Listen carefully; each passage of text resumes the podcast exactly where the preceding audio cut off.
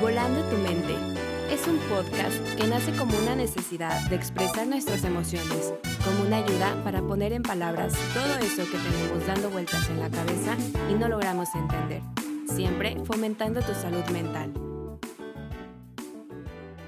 Hola, ¿qué tal? Mi nombre es Montserrat Mercado, soy psicóloga y estoy muy contenta de presentarles el tercer episodio de Volando tu mente. Y bueno, pues el día de hoy voy a hablarles sobre una enfermedad en la que tú y que yo y que todos, todos, todos hemos pasado mínimo una vez, estoy segurísima. Incluso nos llegamos a encariñar tanto con ella que llegamos a veces hasta adoptarla y sin darnos cuenta se vuelve parte de nuestro día a día. Yo diría que, híjole, le agarramos un cariño especial. Y bueno, esta es el estrés. Y pues, ¿por qué estoy tan segura de que todos la hemos pasado? Bueno, pues es muy fácil. Esto es porque simplemente el estrés es una respuesta adaptativa que tenemos todos los seres humanos. Es completamente normal en todos. Incluso es bueno y es sano tener estrés, aunque claro, pues en niveles más bajos. Déjame explicarte por qué.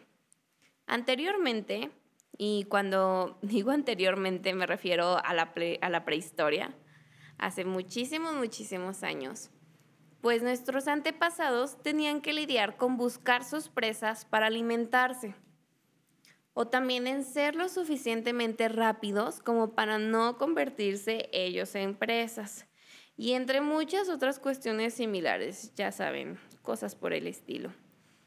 Y bueno, esto los llevaba a estar en estados de alerta constante y esto es gracias al estrés.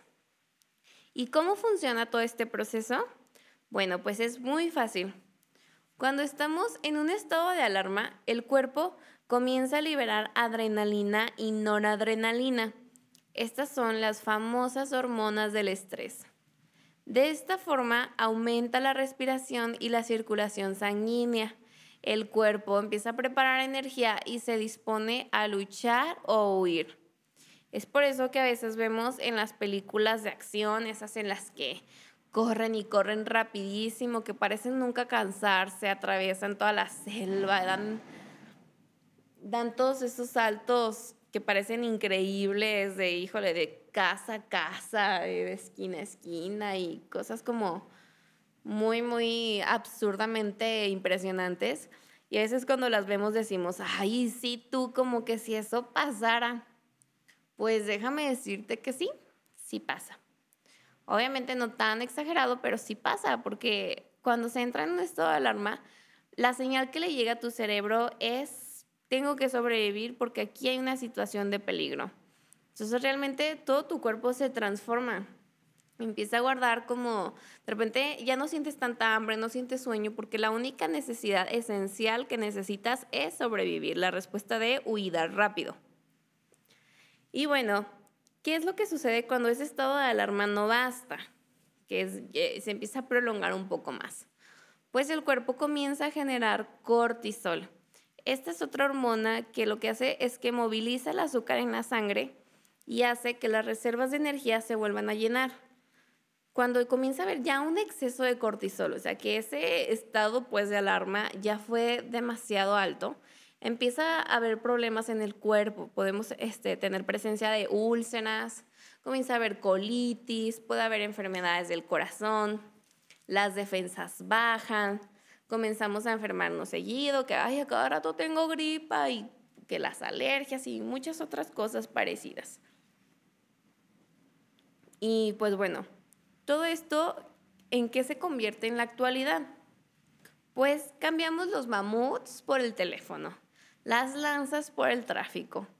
Ya no tenemos esa respuesta de huida de la antigüedad, pero lamentablemente seguimos viviendo en un estado de supervivencia, un estado de alarma y a veces sin darnos cuenta, siempre tratando de responder de manera activa a las demandas y desafíos del mundo exterior que el trabajo, la escuela, los cambios normales de la vida nos están generando demasiado estrés porque lo estamos tratamos de llenar como unas expectativas tal vez propias que a veces son muy difíciles de alcanzar. Pero a veces este, este estrés es completamente normal, es algo en lo que nos está afectando a todos. Y claramente hay diferentes niveles de estrés. Todos lo vamos a manejar de manera diferente. Pero ¿qué es lo que pasa cuando el estrés comienza a afectar ya nuestra calidad de vida? Que esto ya se empieza a convertir en un problema. Bueno, pues comenzamos a presentar cuadros depresivos, puede haber crisis de ansiedad, de repente hay problemas en la piel como acné o sarpullido, esas personas que dicen, ah, yo nunca había tenido acné y de repente tras un brote que no lo puedes controlar con nada. De repente hay constantes dolores de cabeza, la memoria comienza a fallarnos, esas veces que, ay, ¿dónde dejé las llaves? O no sé, ya le contesté el mensaje.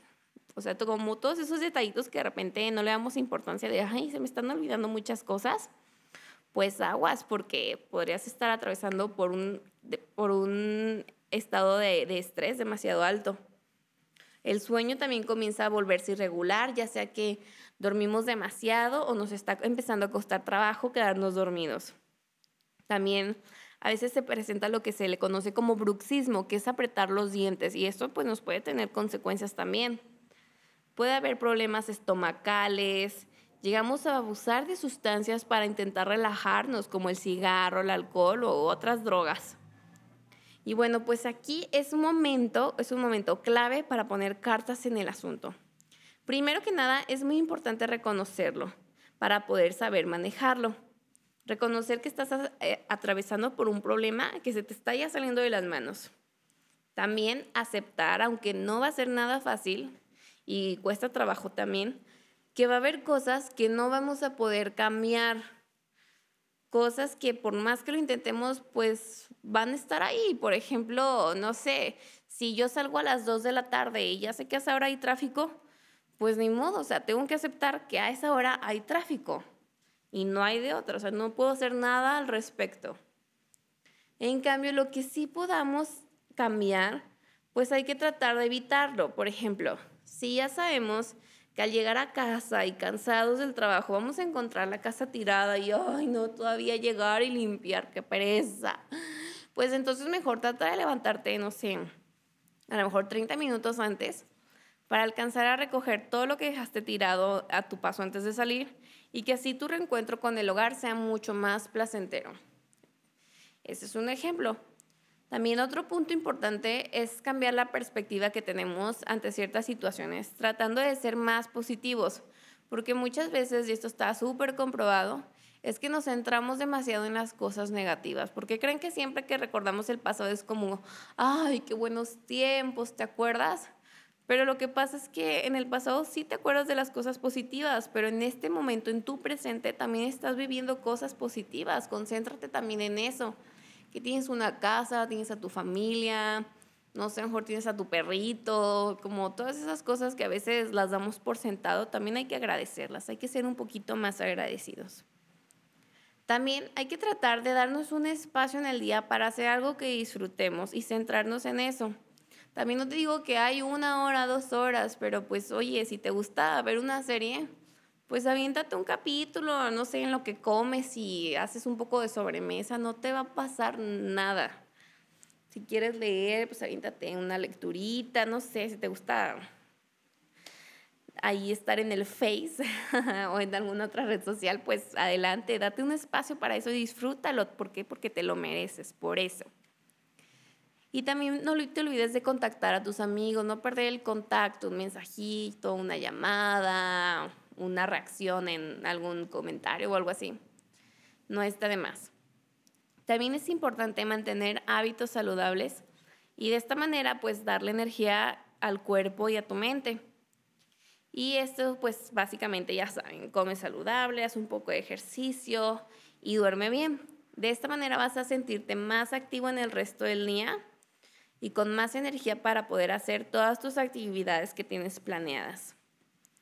También puedes realizar otras actividades extras que te ayuden, como por ejemplo yoga o meditación. Esto sí ayuda bastante. Y no es necesario que vayas a clases específicas de yoga, que te inscribas a una academia o que te avientes una hora meditando y de que, mmm, porque lejos de relajarte probablemente te vas a estresar más. tratando de cumplir con esa otra actividad. Con 15 minutos es más que suficiente. Busca en YouTube rutina de yoga para principiantes y créeme que te va a salir más de una. Y bastante bien explicado. Y por último, algo muy, muy importante es que mi estrés, tu estrés, el de tu pareja, el de tu mamá, el de tu amigo, no va a ser el mismo. Cada uno tiene detonantes diferentes. Lo que a mí me causa estrés, a lo mejor tú dices, ay, ¿eso qué? O, viceversa. O sea, yo puedo decir, ay, no inventes que eso te causa estrés. O sea, eso para mí es pan comido. Pues porque cada persona es diferente, cada persona es un mundo. Y si tú crees que lo que estás atravesando en este momento se te está saliendo de las manos y no lo puedes controlar, es muy, muy importante buscar ayuda médica o psicológica o ambas incluso. Y bueno, Espero que hayan disfrutado de este episodio, ya es todo, y que les sea de mucha utilidad. No olviden compartirlo si les gustó, para que más y más personas conozcan del tema y conozcan este proyecto. Yo soy Montserrat Mercado y gracias por escuchar Volando tu mente. Adiós.